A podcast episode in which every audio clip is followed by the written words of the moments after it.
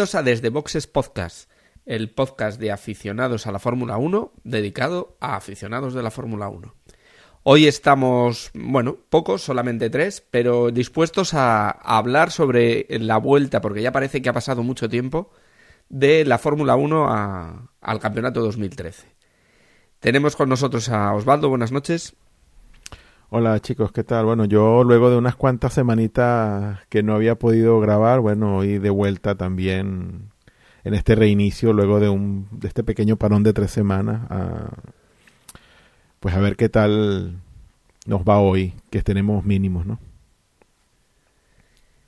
Pues sí, a ver cómo nos va. Hay bastantes noticias, como ha habido bastante tiempo sin grabar, hay bastantes cosillas de las que hablar, ¿verdad que sí, Emma? Hola Jorge, hola Osvaldo. Sí, sí. em, aunque ha habido noticias, pero el ambiente un poco tranquilo. Yo tengo incluso la sensación de que, que las cuatro carreras que ya hemos tenido como que son del año pasado ya, ¿no? Que volvemos a empezar la temporada. Bueno, y, y con, y Eh. con Vettel mandando, ¿no? no, ha, Sí. no ha cambiado nada. Parece que no. Incluso antes de, de hacer el parón que hacemos habitualmente, creo que salía una noticia de que en Silverstone las entradas al parecer se dejaron de vender tanto porque como Vettel está dominando otra vez, pues que a la gente le frenaba eso. Curioso, al menos. Sí, sí, este parón ha sido casi como unas mini vacaciones, un puente largo. Pero bueno, vamos a volver al, al trabajo, vamos a volver a las carreras y haciendo una parada habitual y empezamos.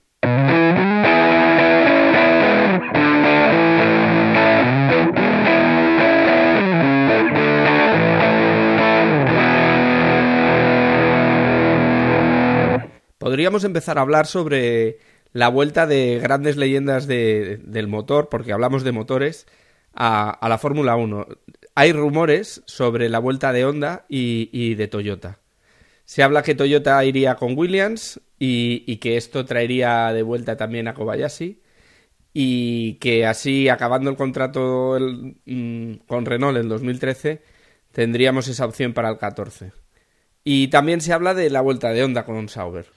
Sí, esto de... se empezó a hablar en, en Bahrein, estas dos cosas. La primera es que, pues eso, lo que tú comentabas ahora, de que Honda, aparte de lo que se viene rumoreando y que parece que va a ser así ciencia cierta, de que solo cabe saber en qué año, si el año que viene o el 2015, la vuelta de Honda con McLaren y ahora a partir de Bahrein se viene hablando de que igual Honda también que se iría a lo suyo, ¿no? Que aparte de estar con un equipo, aunque potente como es McLaren, pues que estuviera en otro equipo y se viene hablando de que lo podría hacer con Sauber. Que a mí en cierta manera, pues... eh, me sorprende un poquito que Sauber se decida a, a cambiar a, Honda, pero bueno, eh, habrá que verlo. Y después también el tema de Toyota, eh, también es un poco que, que me sorprendería, más la parte de Kobayashi, pero bueno, si viene Toyota con Williams, que creo recordar Williams ya estuvo con Toyota hace en el 2000, 2007, una cosa así, estuvo Williams ya con Toyota. Y lo que más me extraña de esta cosa es que el paquete con Kobayashi, porque Kobayashi a día de hoy está con Ferrari corriendo con GTs. Y bueno, que de un día para el otro cambie Ferrari por. Aunque, bueno, la Fórmula 1 en la Fórmula 1, pues. Siempre atrae, ¿no? Bueno, en cualquier caso, los rumores de Honda, ¿no? Que ya, ya hace uno, unas semanas apareció como probable suplidor de motor para, para McLaren, para emular esa, ese tándem famoso. Eh, y ahora, y ahora con Williams, pues puede ser que al final de rumores haya algo de, de cierto, ¿no? Y, y que realmente veamos a Honda de nuevo como proveedor oficial de la Fórmula 1. Ojalá, ojalá se dé el caso y, A mí, la parte. Sobre todo la de Honda, que es la que veo más firme con respecto a la de Toyota. A mí lo que me interesaría saber es si Honda, por ejemplo, ¿en qué año va a apostar con los motores? Antes lo comentaba con McLaren que se hablaba del próximo año directamente, 2015, y ya lo hablamos en un podcast anterior, ¿no? El tema con Mercedes y tal, para que no pasara datos. Y ese Honda en una primera etapa apuesta por Sauber el próximo año, eh, eso le permite pues aprender y tal, y ya el siguiente año ya da el paso a- al mastodonte como es McLaren. A mí esa es la duda más que tengo. Después lo de Toyota, pues me parece a día de hoy un simple rumor, porque lo de Honda sí que ya tiene más bagaje, ¿no?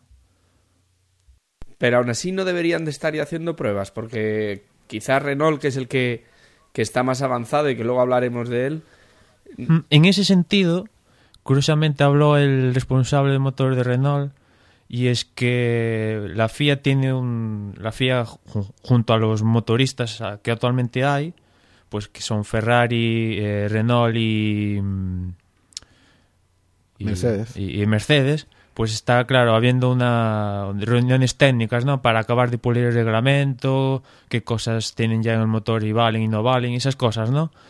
Y a día de hoy no se ha presentado ningún motorista para estar en esas reuniones y claro, puede- puedes perfectamente eh, sin ir a las reuniones montar un motor y tal, pero lo suyo es estar en las reuniones para saber qué cosas hay, qué cosas no se, pueden hacer y cómo va el reglamento. No, bueno, pero me imagino que independientemente de eso, una vez esté todo finiquitado, habrá documentación técnica respecto a, a cómo será todo, que un motorista que no haya estado en las reuniones, pues podrá hacer uso de la documentación y implementar implementar el, el motor. Vamos, hablo yo aquí, digo yo que esa puede ser una, en el papel podría ser esa la, obviamente que si vas a la reunión podrás tener mucha más información de qué valerte a la hora de, de empezar a hacer el motor, ¿no? Pero, Claro, yo incluso- imagino que to- pero yo imagino que todo eso se verá plasmado en la documentación que luego cualquier motorista que quiera venir a, a hacer motores a partir del año que viene, cuando empiece la nueva, la nueva reglamentación, pues se Claro, pero- de toda la información necesaria para que ellos puedan hacer su motor, ¿no? De Pero- acuerdo a... Pero de esta manera, digamos que Renault, Ferrari y Mercedes, digamos que están haciendo, aunque pactados los tres son motores, a lo que ellos quieren. En cambio, pues si no va Honda ni Toyota, pues digamos que se tendría que adaptar a, pues, a lo que quieren los otros, ¿no? Vete tú a cualquier pieza que, por ejemplo, le va bien a estos tres y no a, a Honda Sal, pues igual le- les da un problema, ¿no? Por poner algo.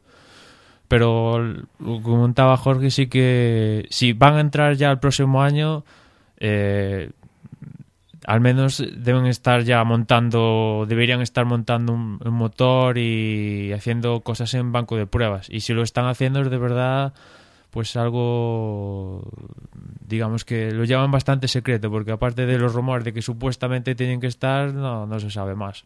Ya. Bueno, en cualquier caso, eh, obviamente si al final todos estos rumores se, se dan como cierto y vamos, yo quiero creer que sí, que están, que aunque la información no se haya filtrado, tienen que estar trabajando en algo porque las escuderías que se embarquen en esa en, en- esa tarea y resulte que pues con un motorista nuevo que no está yendo a las reuniones, probablemente eso puede ser que el año siguiente sea un desastre eh, pues el performance en, en el campeonato porque pues, obviamente pueden estar muy muy por detrás en lo que pues en lo que se refiere a la fiabilidad de los motores y todo esto y bueno puede ser algo desastroso pero bueno como tampoco podemos nosotros elucubrar mucho de todo esto como siempre son conjeturas en base a rumores que al final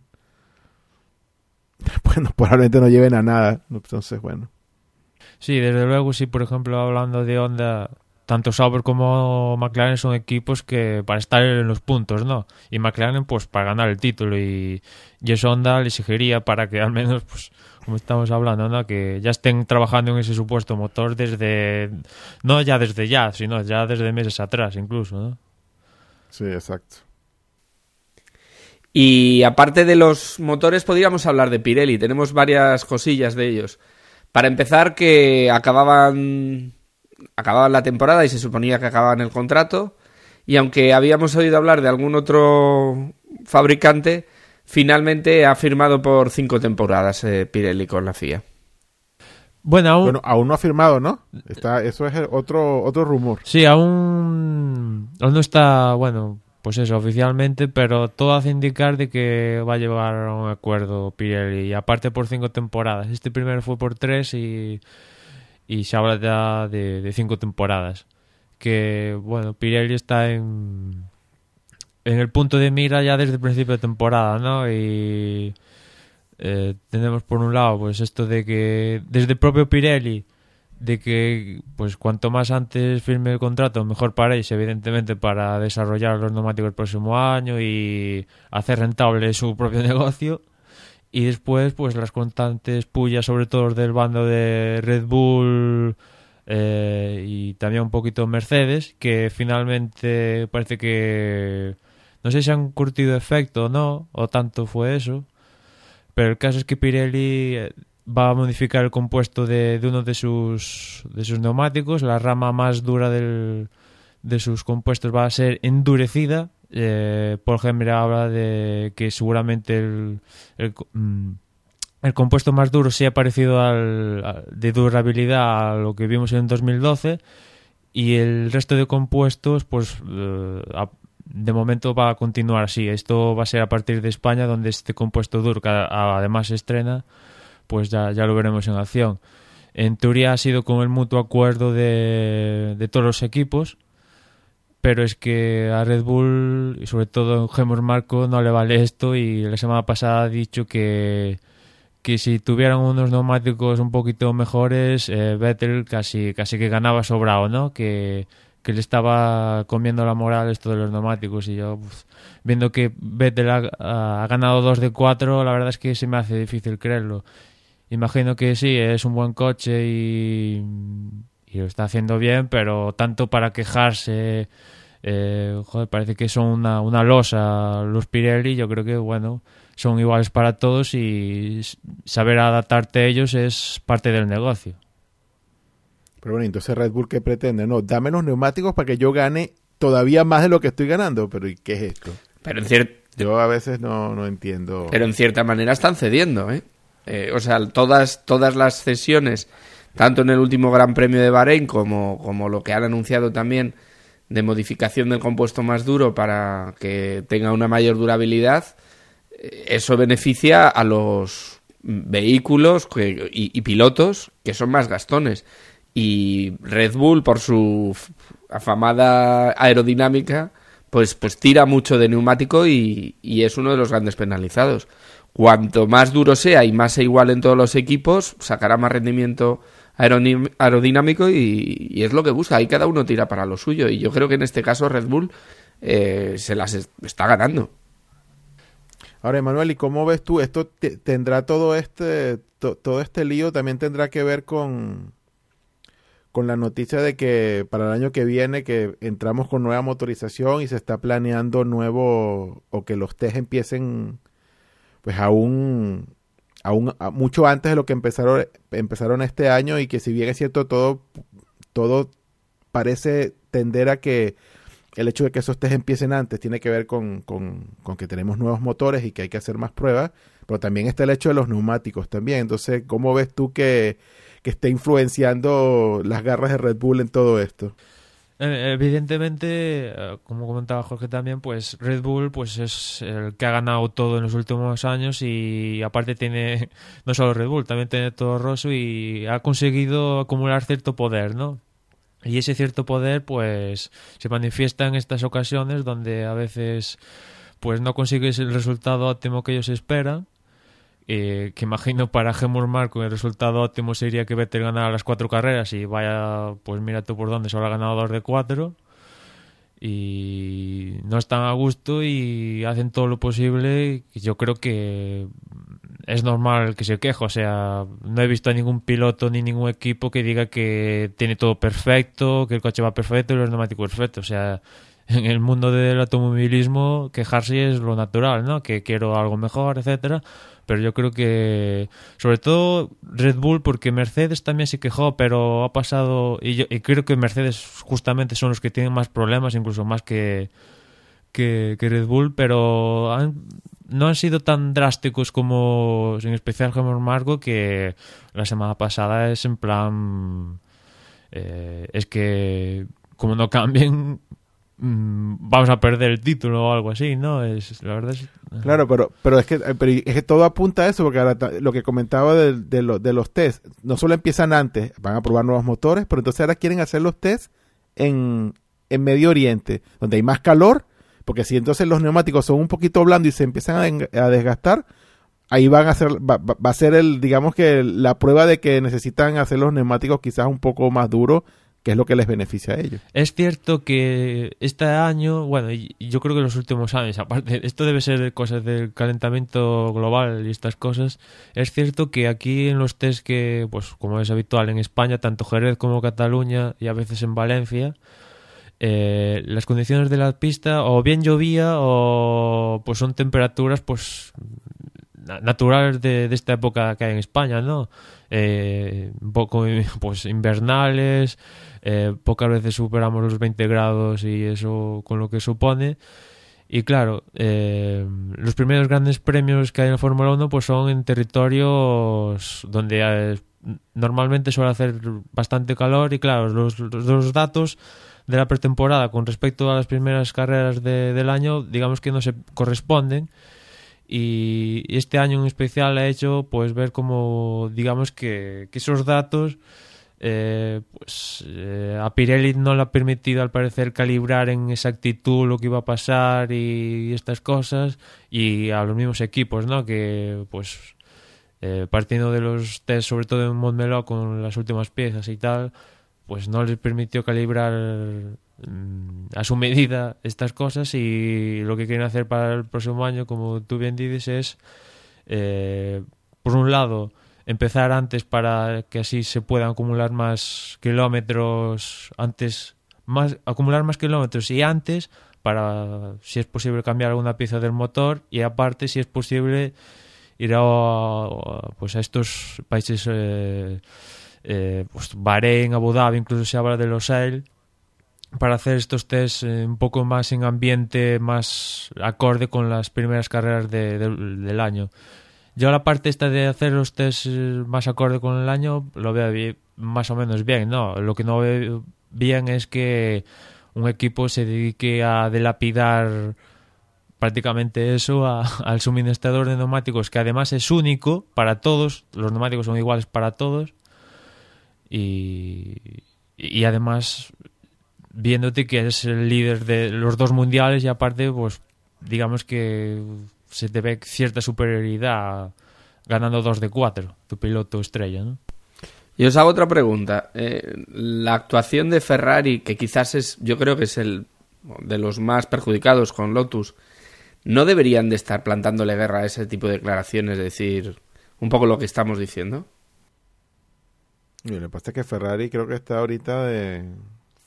Es que no sé, Ferrari tiene unos cuantos años donde su... Yo creo que ya lo comenté yo hace unos, unos cuantos años cuando hablaba también de Alonso y el peso que, que tenía Ferrari eh, con la FIA actualmente. Y no pareciera ser una escudería pues que es de, de las clásicas de la Fórmula 1 y que probablemente sin, sin Ferrari la Fórmula 1 perdería, perdería muchísima credibilidad, pero no sé, est- están actuando un poco a la sombra de lo que puede hacer Red Bull, no, no dan golpes sobre la mesa cuando se, se ven perjudicados, o por lo menos no es lo que se ve de cara a la galería, ¿no? No sé internamente en las reuniones si presionarán o no, pero por lo menos de cara a la galería pareciese que no.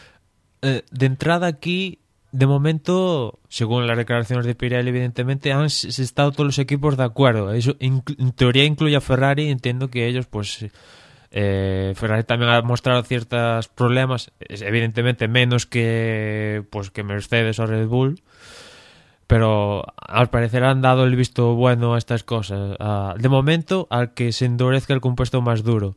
Habrá que ver si, si las quejas de Red Bull siguen en aumento y si siguen constantes y Pirelli eh, da el paso de preguntar a los equipos, oye, los compuestos medios y blandos, super blandos, ¿queréis que los hagamos más duros? Ahí habrá que ver si Ferrari dice, pues no, no me da la gana y si Pirelli eh, si finalmente se cambian los neumáticos o no pero esto al final eh, no sé si os acordáis de en Silverstone hace hace dos años creo con el tema de los difusores soplados que en Silverstone se prohibieron y se volvieron a probar todo el tema ese porque todos, todos los equipos estuvieron de acuerdo y estaba claro que Ferrari no era el más beneficiado, o sea, el más beneficiado evidentemente era Red Bull, eh, pero Ferrari dijo, pues estamos todos de acuerdo y que vuelvan otra vez.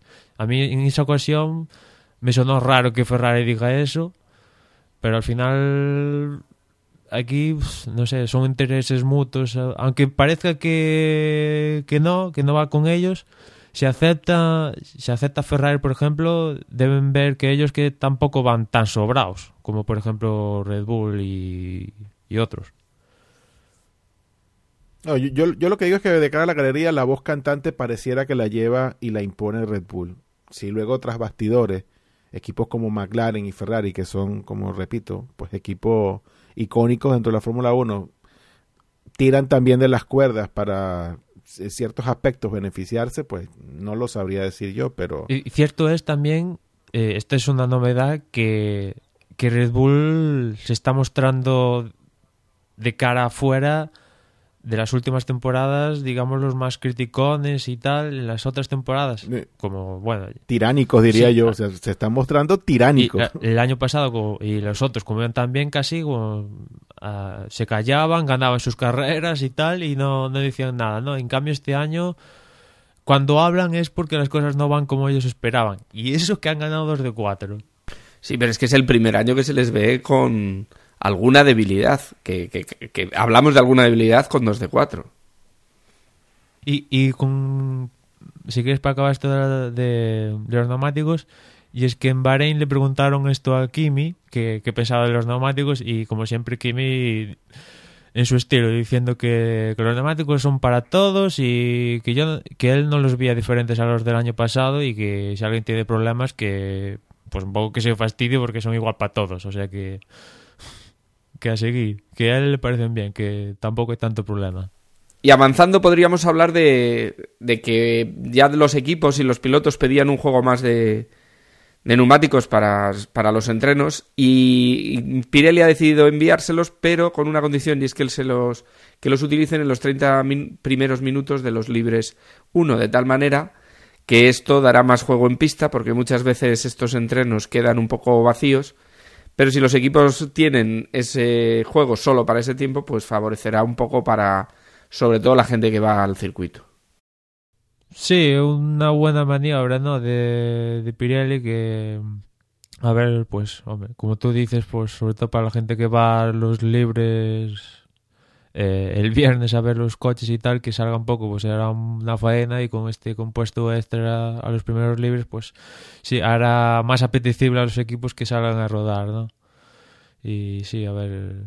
Y aparte, pues probar, hacer más, más, más kilómetros y llegar a mayores conclusiones que aparte es importante, sobre todo aquí en España, ¿no? que todas las escuderías traen eh, paquetes importantes y sobre todo hablando de McLaren y, y Mercedes, ¿no? que son un poquito los que están más atrás con respecto a Ferrari y Red Bull y les permite evaluar dónde está cada uno. Podemos comentar, si queréis, también los problemas de telemetría que tuvo la FIA hasta ahora, que, que parece que están solucionados y promete que a partir de España eh, no ocurrirán.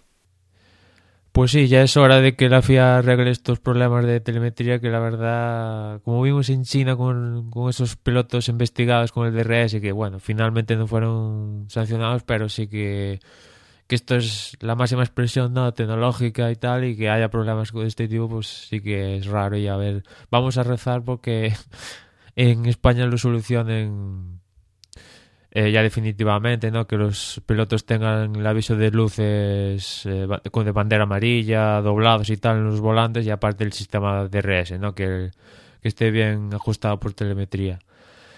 Y siguiendo hablando de la FIA, mm, en el Gran Premio de Bahrein, pues comentamos estos duelos que tuvieron los McLaren y también el que tuvo Fernando con Sergio Pérez, que rozaron, para mí, eran de sanción, eh, otros como Jorge, por ejemplo, dijeron pues eh, que bueno, sí, igual está un poco en el límite, pero que es bonito ver estas cosas así. Y, y al hilo de esto, y es que al parecer en invierno se reunieron los comisarios Charlie Whiting y, en esa reunión supuestamente también estuvo Sebastian Vettel y para hablar y discutir de que en el pues el año pasado se sancionó mucho pues estos eh, rivalidades entre pilotos no que a la mínima ya eran sancionados y para que este año pues hubiera un poco más eh, los comisarios sean más permisivos en las luchas y que incluso pues cosas como la de Bahrein pues se permitieran sin sanción alguna y al parecer pues esto se ha llevado a cabo porque como vimos en Bahrein no, no hubo ni, investigación para tanto Sergio Pérez ni Baton ni pues ni Sergio, Sergio Pérez ni Baton y no sé cómo lo veis vosotros si si yo en Bahrein comenté que si ellos mismos se pusieron las reglas si pusieron las reglas el año pasado de que eh, para adelantar había unas normas y se las saltaban porque fueran sancionados y viendo esto de que supuestamente hubo una reunión para que los comisarios fueran más permisivos, pues, pues bien, ¿no? Pero digamos que si en la reunión solo está Sebastián Vettel y no están los otros pilotos, es, como raro, ¿no? Y, y bueno, y yo, y yo quiero entender que la, la reglamentación sigue igual. Lo único que han hecho es que, bueno, ahora el, el comisario va a decidir si se hace de la vista gorda más o menos. Pero la reglamentación sigue siendo la misma, entiendo, ¿no? Eh, sí, en principio sí. Bueno, yo qué quieres que te diga. Si bien yo estoy de acuerdo con Jorge en el, en el sentido de que a mí también, digamos que esos lances son bonitos, pero es que a mí lo que no me termina de, de cuadrar es que hay una reglamentación y luego no se cumpla, pero entonces y sea subjetiva, pues entonces vamos a caer otra vez en lo mismo, que cuando vete el pase y lo haga de forma peligrosa y haya cualquier toque o lo que sea, pero claro, como es Vettel, entonces vamos entonces a, a pensar de que si, si no lo sancionan es porque es Vettel y si lo hace otro y lo sancionan es porque es de una escudería de menor envergadura y ahí va a empezar otra vez el, las conjeturas y ahí es, y esa parte es la que en la que yo no estoy de acuerdo. O sea, yo estoy de acuerdo en que si lo van a hacer permisivo, que lo plasmen en el reglamento para que sea igual para todos y que no sea algo meramente subjetivo del comisario de turno que esté en la carrera. A mí lo del año pasado lo que me gustó es que Charlie White con esto de- del adelantamiento, si os acordaréis, fue bastante eh, descriptivo lo que te debería pasar eh, cuando era un adelantamiento, ¿no? Que la rueda delantera tenía que estar a la altura de, me parece, del alerón trasero y que el, el monoplaza adelantado debería dar espacio eh, al otro monoplaza para, pues, para la curva, para no salirse de pista. Digamos que fue bastante concreto y todos se acató, ¿no? Por todos. Bueno, En bueno, bueno, pues, que se acatara no sé, ¿eh? Porque ahí yo Bueno, todos recordamos todos recordamos esas dos ruedas de, de Vettel fuera del circuito y, y no hubo sanción ninguna, es decir, eh, sí dejó muy claras las normas, pero pero no sé si fueron tan claras las aplicaciones. Yo ante eso prefiero una cosa, mm, bueno, pues ver más lances de carrera y, y no en, y no meterse en tantas sanciones y tanto que además que se estudiará después de la carrera, que luego ya este tipo de cosas que, que, que al final no benefician para nada al espectáculo. Ah, no sé, yo sigo creyendo en que esas subjetividades al final lo que nos van a traer es que al final no vamos a estar de acuerdo unos en, en ciertas cosas y otros en otras y seguirá pues la sombra de la duda rondando cuando pasen cosas que que sean así pues muy conflictivas y que se gane una carrera por un lance de estos y ahí va, va a venir otra vez todo el rollo de y no sé, eso es lo que a mí es lo único que yo veo así que no pueda, digamos que, que no, no sea un, un desenlace positivo de toda esta subjetividad, me parece a mí. De todas formas, esto es un poco complicarse la vida, ¿no? Porque, pues eso, hay un reglamento y vamos a aplicarlo lo mejor posible, ¿no? Porque si cada año vamos a cambiando ciertas cosas, aunque no estén plasmadas en el reglamento mínimamente, sino son cosas habladas entre ellos, pero es un poco cada año una cosa diferente. También cada carrera, evidentemente, van comisarios diferentes, uno puede ver una cosa, otra... Es que entramos ya en el terreno de la subjetividad y ese es un terreno que en estas cosas de sancionamos, no sancionamos, pues... No sé, yo...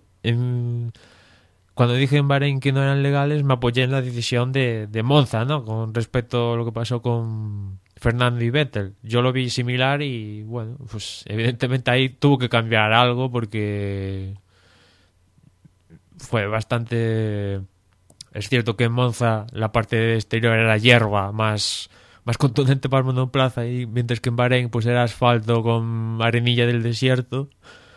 Y Y otra cosa que podemos hablar de, ya pensando en el 2014, pensando en la nueva normativa y en esos nuevos motores V6, eh, pues Renault ya ha empezado a dar datos que, que nos marcan que eh, parece ser que en principio el límite de, de- de revoluciones este año está en 18.000, para el año que viene serían en 15.000. Pero aún así, por el tipo de motor y por el rendimiento que va a dar este motor, eh, Renault ya está hablando que no llegará, o sea, su punto mejor será entre 12.500 y 1.500 y 11.500. ¿Qué opinas? Yo, desde luego, mi primera impresión es que me alegra que, que los motores vuelvan a tener protagonismo. Y recuerdo aquellas motorizaciones que pasaban de 20.000 revoluciones por minuto y cómo cada motorista sacaba petróleo de donde no lo había. Bueno, yo lo que querría pensar es que si bien al principio, pues, volviendo ta- también, digamos, volviendo otra vez sobre lo mismo de que va a ser la primera temporada y obviamente la primera temporada con un motor nuevo, el que se quieran limitar un poco está bien, pero yo creo que, y a mí me gustaría que a medida que vayan pasando las carreras y, y pues digamos los años, que en el 2015, pues no sigan otra vez con 12.000, sino que intenten llevar otra vez llevarlo todavía el tope aún más alto, pues digamos 13.000, 13.500, hasta que llegue un punto donde digan ya tenemos suficiente bagaje para, para exprimir el motor lo máximo y vamos a llegar al tope del reglamento que son las 15.000 y a partir de tal, de tal carrera vamos a tener pues siempre y cuando que el equipo lo lo quiera y lo establezca, pues que lleguen al tope de las 15.000 revoluciones. Pero que se queden, que digamos que empezamos el año que viene y por dos, tres años tengamos motores solamente hasta 12.500 y de ahí no pasen, es lo que a mí no me gustaría. Hombre, aquí, eh, como comentaba Jorge, yo creo que es un poco con lo que me quedo, es que los motores, todos sabemos que van a tener cierto protagonismo, no... Bueno, cierto no, bastante protagonismo el próximo año, y con estas declaraciones de Renault, lo podemos llegar a la conclusión es que igual tienen más de lo que esperamos, eh, porque claro, si, si ellos mismos se pusieron el tope de 15.000, que se supone, se suponía que no iban a tener problemas para llegar a las 15.000, y Renault dice que como máximo 12.500 y si sube un una más, eh, los motores empiezan a, a romperse y no podemos garantizar la fiabilidad. Pues oye, ahí entra un juego porque vete tú a saber si ya el motor Mercedes llega puede alcanzar ya la- ese tope de 15.000 o incluso el de Ferrari, ¿no? que también Renault puede estar un poco jugando al gato y al ratón con Ferrari, bueno, con los otros motoristas, diciendo que, bueno, nuestro motor no puede más a 12.500, igual eh, los otros se confían y resulta que el motor Renault finalmente sí que va a más, más revoluciones. Habrá que ver, habrá que ver ese 2014 que, que con el cambio normativo la verdad es que se presenta muy interesante. Y si queréis podemos empezar con el Gran Premio de España, que ya lo tenemos en una semanita. Y podíamos empezar con los horarios, ¿verdad Osvaldo? Eh, así es, bueno, eh, tenemos como siempre la primera sesión de libres, eh, comienza el viernes a las 10 de la mañana y luego la segunda sesión a las 2 de la tarde. El sábado la tercera sesión empieza a las 11 de la mañana y tenemos la clasificación a las 2 de la tarde. Y el domingo, pues como es lo normal, horario europeo, la carrera a las 2 de la tarde. Todo esto hora peninsular española. Los neumáticos que Pirelli tiene asignados para este gran premio pues son el, el medio como blando y el duro como duro. Y el DRS tenemos doble zona de DRS, recta de meta y la recta que tenemos luego de la curva número 9. Y como ya viene siendo habitual en las últimas dos, dos carreras, sí, creo, ¿no? Pues dos zonas de detección diferentes, porque no, bueno, no están consecutivamente las dos rectas. Y a ver cómo funciona el DRS en, en Barcelona, porque bueno, sí es cierto que lo potenció el año pasado. eh, hubo más adelantamientos, pero todos sabemos que Cataluña, el circuito de Montmeló, no es que sea muy de adelantar. Y con esta segunda zona de DRS, a ver, a ver qué, qué sucede, ¿no? Si, si, si hay algún cambio en ese respecto, aunque yo, pues, viendo sobre todo esa recta donde está la segunda zona con respecto al año pasado, pues tampoco me espero mucho porque tampoco se viene de una curva muy rápida, justamente la 9, y tampoco creo que dé para mucho. Pero bueno, algo. Bueno, algo es te- algo. la, la, la curva de la Caixa sí que nos daría un poco de juego. Es una de las más cerradas de todo el circuito. La curva 10 y... Y bueno, mm, puede ser un punto de adelantamiento cogiendo rebufo y ese DRS, aunque no venga muy pegado de atrás, pero... puede- yo, yo, bueno, a ver, a ver lo que nos, lo que nos da. Bueno, y ya que estamos hablando de DRS, ¿se sabe algo del proveedor de, del proveedor del alerón de DRS de Ferrari? ¿Arreglaron eso o qué, Manuel, tú que estás siempre ahí con las noticias de última hora? Bueno, pues ya han dado con lo que falló los días después de, de Bahrein, ya dieron con lo que. Un lo que tornillo, pasó. ¿Era un, ¿era un tornillo no? No, no sé exactamente qué fue, lo que han dicho es que un fallo fue un fallo mecánico, no del sistema hidráulico, como ellos ya, ya sospechaban, y que no volverá a suceder. Esperemos que no vuelva a suceder de verdad en los próximos grandes premios. Y con todo esto, pues si queréis, eh, vamos a dar ¿no? nuestra predicción de para España, pues recordando que todas las escuderías traen novedades, eh, sobre todo pues McLaren, ¿no? Es sobre todo la escudería que más puede dar el salto, y pero también el resto, tanto Red Bull, Ferrari, Mercedes y las otras escuderías, la- las de atrás incluso, van a traer todas novedades como es habitual esta primera carrera europea. Y Osvaldo, ¿tú cuál, cuál es tu apuesta para, para esta primera carrera europea? Bueno, yo voy a ser conservador, ¿vale? Y voy a decir que va a ganar Vettel, Kimi y Hamilton. ¿Y tú, Jorge? Pues yo voy a decir Vettel, Alonso, Kimi. Vale, pues yo voy a apostar por, por Alonso, segundo Vettel y tercero voy a pos- Buah, voy a poner a Baton que a ver si pues ese McLaren surgen las surgen efectos las novedades. ¿Y, y no se repetirá el, el podium del año pasado con Maldonado arriba? Como se repitió el de Bahrein. No, No, lo digo porque no como estás tú, Osvaldo. No creo. No, Maldonado, pobre hombre. Se murió Chávez y se le fue la suerte a Maldonado. Sería algo de estudio para cuarto milenio si, sí, sí. si eh, Williams, gana Williams este año. Digo, en China, en España. Porque, bueno, depende de la situación de Williams. A ver si mejoran un poquito, ¿no? Para acabar decentemente. Pero la verdad es no, no está ni. No, no llega. a- y ya. ya- to- todos los equipos en general, ¿no? Sí, sí, tienen cierta igualdad, pero no llega. Finalmente no está llegando a tanta disparidad como el año pasado, ¿no? Que ganaron, pues, que, fueron? ¿Ocho ganadores diferentes o una cosa así? O sea, en ese sentido no, no es como el año pasado. Y con esto hemos dado un repaso a las noticias más importantes, hemos revisado horarios, neumáticos, DRS, lo más importante del próximo Gran Premio de España y ahora nos tocaría la despedida. Deciros que no os olvidéis de la porra, que ya sabéis que el sitio es en desdebox.es y que en una semana estamos comentando el Gran Premio de España. Eh, yo por mi parte también despedirme. eh, encantado de estar de vuelta luego de unas cuantas semanas de desaparición de aquí del podcast. Y bueno, recordarles que estamos en Facebook. La dirección es facebook.com barra desde boxes y pinchan ahí en el dedito de me gusta. Que esté muy bien y nos escuchamos la próxima semana. Chao. Y también recordaros que nos podéis encontrar en Twitter, la dirección es twitter.com barra desde boxes y también en Google Plus, vais al buscador y ponéis ahí desde boxes y ya saldrá el, el usuario, la comunidad de desde boxes y ahí si queréis nos podéis, si queréis podemos hablar de Fórmula 1. Y nada más, nos escuchamos en la próxima carrera.